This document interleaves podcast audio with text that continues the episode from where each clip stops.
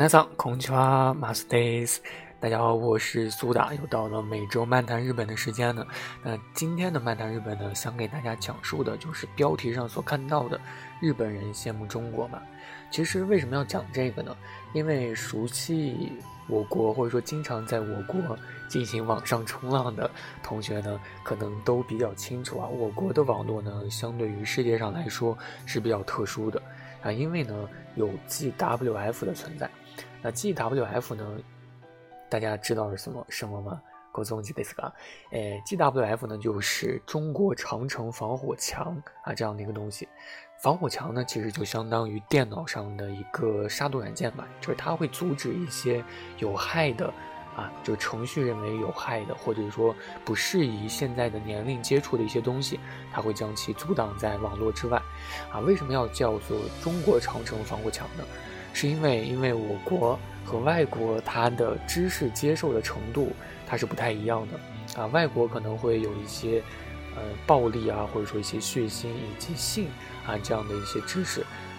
可能在外国是比较普遍的。但是对于我国来说，这些知识啊普遍是认为对青少年有害的，所以就设立了这样的一个防火墙啊，阻止啊我国的人。去外去探索，也同样阻止了外国的有害信息进入我国，去侵害我国的一些思想啊，有这样的一些行为。所以呢，有的时候经常会看到一些啊外国的一些对于我国的评价和我国从本地去看望外国的一些评价，它有本质上的一些区别。所以很多人呢，对于这个东西它是存在一些疑惑的啊。然后很多人都说我国。看到的一些信息是我国的这个 ZF 想让我国的国民想去看到的，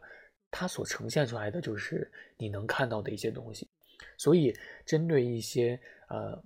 就是今天的标题，对吧？很多人呢其实就想了解有关于真正的一些外国对于我国的一些看法，这些东西其实是比较珍贵的。啊，尤其是在我国真正的能够看到的一些真实的一些东西，这些东西呢，往往都是啊，真正的外国人去写出来的，啊，当然你其实也无法去辨别他说的是否是真话还是假话，所以还是需要自己去判断一下。当然，某些的知识需要判断，然后有一些的知识其实你还是可以看出它是存在一些真实性在里面的。就比如说今天我想给大家讲的这篇。文章，那这篇文章呢是日由一个日本人，他叫做吉川健一所写的，他呢也是经常混迹在知乎，然后这篇文章呢就是他所写的一篇文章，啊，我确实第一次看到这篇文章的时候，确实挺感兴趣的，因为大家都知道，很多的人呢在国内其实很少能够接触到外面的一些世界，当然你需要有一定的自制力去接触这个世界，而不是。以至于不被他洗脑，对吧？所以你还是需要去了解一些知识的。所以我个人认为，GWF 它虽然很多的网民可能对于这个措施不太感冒，但是我个人觉得这个设施还是非常有用的，非常有它存在的一个道理啊。当然，呃，言归正传，就是本篇这篇文章，日本人羡慕中国嘛，其实也有很多的。其他的国家的人也可以带入到这篇文章当中来啊！我个人认为这篇文章写的是比较中肯的。首先呢，我不知道大家逛不逛这个知乎啊？知乎上经常会有一些这个问题，它会经常由系统来邀请你去进行回答啊。这些问题五花八门啊，各种各样，什么样的问题都有。我个人比较关注的就是有一些外国的情况，这些问题我比较关注。然后有一个问题呢，就是外国人到底有多羡慕中国？这样的一个问题，我确实比较感兴趣啊，我就点进去了。然后，呃，这篇文章当中有很多很多的外国人啊，真正的外国人去写他们所的一些想法啊。首先呢，这个吉川健一呢，他写了自己的一个问题的答案，就是他很喜欢中国，但是他并不羡慕中国啊，因为他呢，他说啊，他喜欢中国的理由有很多，比如说他有很多充满历史和文化的建筑，比如说他在中国有很多中国人好朋友，比如呢，他喜欢郑州的胡辣汤，他还喜欢吃中国的羊肉串儿，啊，他还喜欢吃很多中国风味的火锅等等。你如果让他一直去说的话，他说他能够说很多很长时间，他自己喜欢中国的一个地方。但是说到羡慕中国，啊，你其实应该说啊，就是说日本的官僚羡慕中国的行政效率，啊，政策呢可以很快的去决定，然后去执行，而不需要去考虑反对者的声音，也不用去担心媒体会去批评。或者说，日本企业家可能会羡慕中国的市场广大和活力，因为每次到了中国的黄金周，你就可以看到阿里巴巴又卖了多少啊，秒卖了多少金额的这种新闻，都会成为很多经济新闻的一个很大的一个标题。但是呢，作为他个人来说，他个人其实并不是很在乎这些，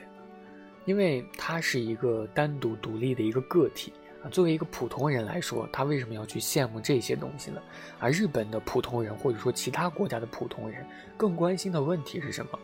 首先，社会的福利是不是足够的完善？啊，日常的生活是不是足够的安心？周围的环境是不是足够的安全？其实对于我个人来说啊，我认为我国的环境是非常非常安全的，日常的生活也是不用担心的，社会的福利。可能相对于一些非常发达的国家来说，可能并不是非常的棒啊，但是还是能够接受的啊，就是福利还是可以的。但是其实说到最根本的一个问题啊，就是他呢认为中国很多最基础的社会福利并不完善，还有很多中国食品安全的问题。其实说到这里，确实，因为我国呢。社会是一个比较特殊啊、特色的一个社会，所以其实针对于一些这种问题，可以说近几年来是层出层出不穷，对吧？像一些空气污染问题啊、土地污染问题啊、水污染问题，甚至还会涉及到房子价格太高的这些问题，这些呢才是和我们单独的个体生活关系最大的问题，对吧？而且这些很基础的问题还没有得到解决的一些国家，啊，我国其实可以算其中的一个。所以，可能很多作为发达国家的一些国民来说，啊，他们也是作为一个普通的国民，他们可能就不会去羡慕这些，因为日本呢，它的一个社会福利其实是比较完善的，而且日本的环境可以说也是在世界上来说都是比较安全的，对吧？生活呢？并不是可以说节奏比较快吧，但是并不是说不安全，啊，他呢也有说过，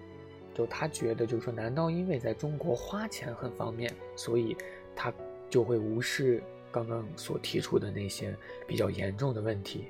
然后去羡慕吧？并不是的，当然可能会有疑问，就是说我国的行政效率这么高，或者说市场活力这么大，为什么日本不去模仿？日本如果也这样去模仿的话，可能它的经济也会发展的更好一点，对吧？但是这个问题呢，其实相对于我国和日本的一个政治情况来说是比较困难的。日本模仿我国是比较困难的，因为日本它是多政党，对吧？而我国就唯一的，对吧？唯一的党，啊，唯一服从党的领导，所以我国从顶级上头发下来文件的话，都是一条线去进行服从或者说进行贯穿的。在别的国家就很难啊，因为像其他的国家，资本主义的，它都是多政党去进行这样的一个政治活动的，所以你每次去，呃，进行一个比较大型的一个活动，都是需要去考虑，呃，一个正反对派的一个影响，对吧？所以说这些事情并不是普通民众去应该去考虑的，而是他所支持的那个政党应该去考虑和解决的问题。所以说，如果一个国家的很多事情都需要单独的个体或者说国民去关心、去考虑的话，那还要这些政治家干什么呢？啊，当然呢，最后他也补充了一句，就是说他很羡慕这些中国人朋友灵活的头脑，啊，也羡慕有些中国人朋友的幽默以及大方等等，啊，但是这些呢，其实都是我个人作为个体啊对另一个个体的羡慕啊，和国家民族是没有任何关系的。因为首先呢，我们是单独的个体，是单独的人，然后呢，我们才是日本人，或者说是中国人、美国人、世界上的人。所以呢，他说他很喜欢中国，但并不羡慕中国。啊，这篇文章就完了。啊，我个人觉得，就是说他这篇文章写的真的很棒，就是说他写的很客观。啊，就写出了社会福利对于一个国家的一个人来说，个体来说是非常非常重要的，对吧？如果你不去考虑一个社会的一个福利问题，而是单单的去看这个社会的其他方面啊，大的方面它很好的话，虽然这个事情很棒，但是对于本人来说，你首先要生存，对吧？你对于本人来说，如果没有得到一个很好的一个福利的一个政策的话，你还是没办法生活的很好。啊，其他国家人家的底层的人民福利很好，但是他的国家很差的话，可能你还会羡慕这个国家的一个底层的人民。所以，就是追根结底来说，我们只是一个个体啊，单从国家去考量是没有意义的啊。说白了就是说，无论国家的 GDP 总量是多高啊，真正切身利益的是人均的 GDP，对吧？还有很多的数据还是浮于表面的。因为人均 GDP 也是不等于人均收入的，人均收入也不等于人均购买力，人均购买力更不等于人均幸福指数。这个想法是可以逐渐延续下去的。所以，怎么说呢？虽然我刚刚说的这个是有一些极端的，但是确实我感觉是比较值得我们去考虑的一个问题啊。当然，其实。